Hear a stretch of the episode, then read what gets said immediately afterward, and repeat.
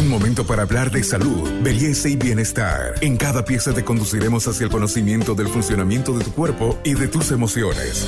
Para avanzar hacia una mejor versión de ti mismo, esta es una sana idea de Pharmacore para que te mejores. Buenos días, les habla Juan Carlos Durán, neurólogo. ¿Qué tema quieren que toquemos hoy? Uno muy importante. ¿Qué hábitos o higiene debemos tener para conservar un cerebro sano? ¿Cómo funciona el cerebro para que nosotros podamos ser lo que llamamos normalmente personas con emociones, sentimientos, conductas y movimientos normales? Esto se debe a que el cerebro requiere una higiene adecuada. ¿Cómo se hace esta higiene? ¿Cómo se limpia nuestro cerebro, doctor Juan Carlos Durán? Miren, es increíble cómo la ciencia evoluciona y a veces evoluciona en un sentido, o sea, siempre hacia atrás, o hacia adelante, hacia adelante, pero a veces la naturaleza humana dice, ¿y qué pasó atrás? Eh, ¿Cómo éramos antes? Y entre mirar adelante y observar atrás, podemos extraer una información. ¿Qué quiere decir o qué quieren, qué creen que les estoy expresando? Mirar hacia adelante es pensar solo en tecnología. Y mirar hacia atrás es qué había antes de esta tecnología. Antes pues teníamos hábitos de vida muy diferentes a los que tenemos ahora. Antes la vida era tranquila, no había tanta premura, no teníamos tanto confort, no había una alimentación a disposición tan grande como ahora. Y bueno, muchas, muchos otros aspectos. Pero ¿a qué viene esto? Viene a que de pronto nos damos cuenta que esta actitud que ahora tenemos es muy mala y debemos cambiar nuestros hábitos o estilo de vida.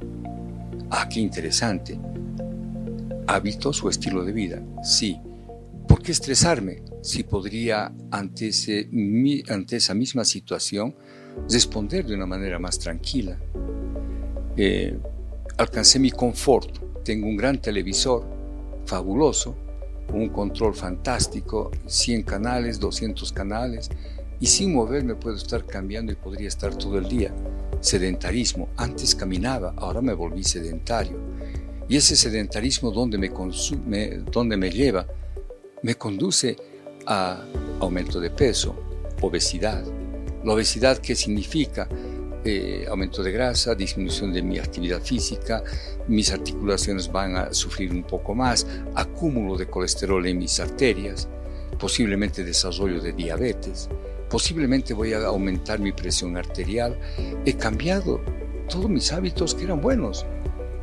Entonces, si yo quiero mantener un cerebro sano, en la actualidad aconsejamos, y por ejemplo eso estamos desarrollando un estudio muy interesante que es el estudio Latin Finger y Mente Activa, con un equipo multidisciplinario de nutricionistas, eh, psicopedagogos, psicólogos, neurólogos, fisioterapeutas, todo un equipo, y estamos llevando a cabo este estudio Latin Finger, que consiste en tres increíbles eh, elementos. Un primer elemento, dieta. Una dieta sana. Mejor no llamemos dieta, llamemos una alimentación balanceada, donde el nutricionista nos da las claves. ¿Qué debemos hacer en simple? Primero, aumentar el consumo de vegetales y verduras. ¿Por qué? Porque nos va a dar una serie de vitaminas que necesitamos. ¿Por qué debemos eliminar o disminuir la carne roja? Porque es una fuente muy grande de ácidos y los ácidos nos dañan. Ah, entonces debo balancear disminuyendo la cantidad de carnes y aumentando la cantidad de granos. ¿Por qué no consumimos más lentejas o garbanzos o porotos o quinoa? Y nos hemos ido rápidamente a aquello que es de consumo rápido como el fideo porque es azúcar pura. Bueno, entonces, primer punto clave para mantener un cerebro sano es la alimentación. Este podcast es una sana idea de Pharmacorp. ¿Habrá un segundo? Sí, la actividad física. Cada día, pero doctor, yo subo, bajo, eh, todo el día estoy moviéndome. Sí, esa es su actividad normal. Pero a ello debe agregar usted una actividad física algo más intensa. por ejemplo, tan simple como salir a pasear pero a paso rápido una media hora, todos los días una costumbre. Está haciendo frío, no es una disculpa, abríguese. Está haciendo calor, pues quítese la chompa, pero debemos hacer. Segundo, y el tercer elemento importante, la estimulación neurocognitiva. ¿Qué debo hacer? Pues desde lo más sencillo, desde la lectura, escritura, debo ah, realizar operaciones matemáticas, resolver crucigramas, pero además yo tengo que hacer otras actividades como cómo voy a, por ejemplo, reparar este escritorio o cómo podría diseñar eh, un, eh, no sé, una puerta, tantas cosas que podríamos imaginar nosotros en hacer. Tres elementos para poder estimular y mantener a este cerebro con hábitos. Mire, mi hábito de hacer un eh, un ejercicio diario. Mi hábito de eliminar las gaseosas que tienen un exceso de azúcar. Mi hábito entonces de una buena alimentación, una buena nutrición y finalmente mi hábito de estimular cognitivamente. Y no fumar, doctor. Usted siempre ha insistido en no usar estos elementos o sustancias tóxicas que también pueden afectar el cerebro. Una muy buena acentuación en eso. Hay el alcohol, exceso de alcohol muy malo. Pero el tabaco, felizmente ya, ahora creo que la persona que fuma, y pongo esta, esta frase, se siente como un leproso. Porque ya el humo ya molesta a la gente.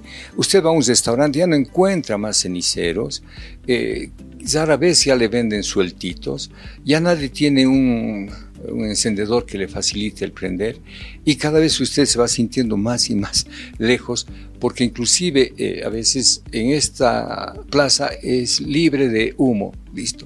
Ya no puede ni fumar en un espacio libre. Qué bien, me alegra mucho porque con eso no solamente hemos defendido la, producción de cáncer. ¿Saben qué? Una vez me pregunté y a un profesor le dije, bueno, doctor, eh, para producir un cáncer de pulmón se necesita fumar 20 cigarrillos al día durante tanto tiempo. Le digo, pero en el cerebro, ¿por qué se prohíbe, le digo, el, el fumar?